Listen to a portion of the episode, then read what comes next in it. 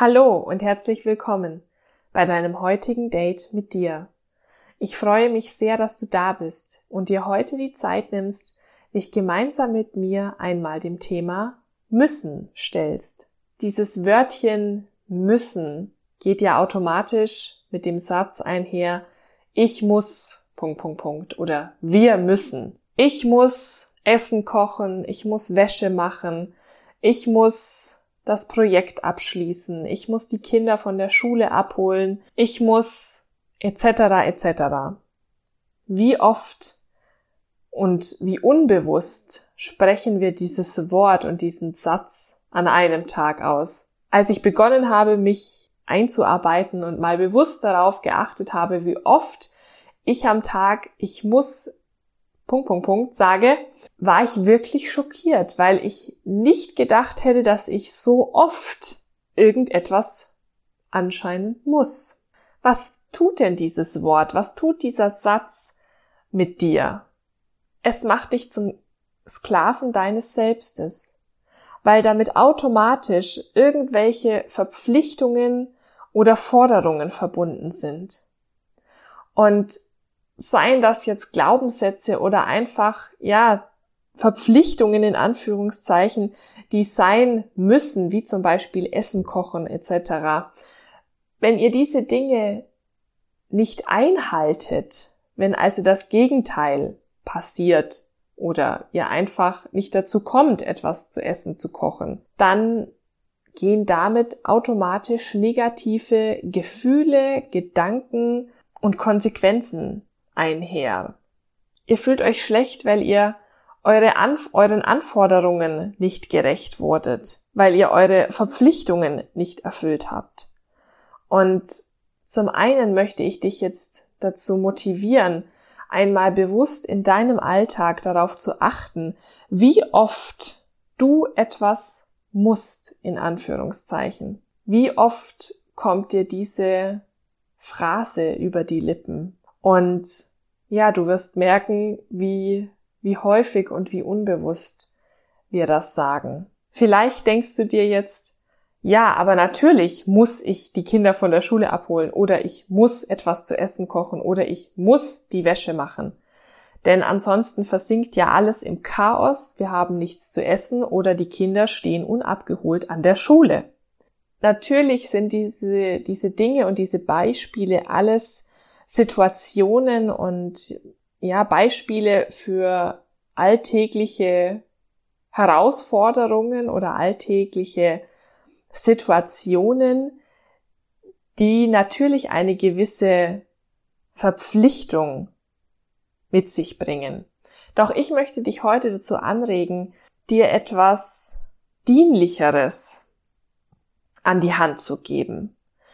Ich habe einmal in einem Buch von Marshall Rosenberg gelesen, dass er sich auch genau mit diesem Thema beschäftigt hat. Diesem Thema müssen. Und sein Tipp war, sich einmal alles aufzuschreiben, was man am Tag so machen muss. Und sich dann die Frage zu stellen, warum muss ich das tun? Wäre es nicht dienlicher zu fragen, warum ist mir das wichtig? Warum ist es mir wichtig, etwas zu essen zu kochen? Weil ich möchte, dass meine Kinder, mein Partner oder ich mich selbst gut und gesund ernähre, weil ich gerne etwas Warmes zum Essen hätte. Warum ist es dir wichtig, die Wäsche zu machen? Weil dir Ordnung und Sauberkeit wichtig sind. Warum ist es dir wichtig, ein Projekt abzuschließen? Weil du deine Arbeit erfüllen möchtest und weil du ja dein Bestes geben möchtest, weil du vielleicht aber auch jemand anderem entsprechen möchtest. Also diesen Tipp möchte ich gerne als Impuls an dich weitergeben, indem du dich bewusst fragst, was wäre denn dienlicher zu sagen ja, dir deine Bedürfnisse in, in den Hinterkopf zu rufen oder aus dem Hinterkopf heraus in dein Bewusstsein zu rufen, damit diese Versklavung deines Selbstes aufhört, damit du freier wirst, damit du dich von dem Druck befreist, der automatisch mit diesem Müssen einhergeht.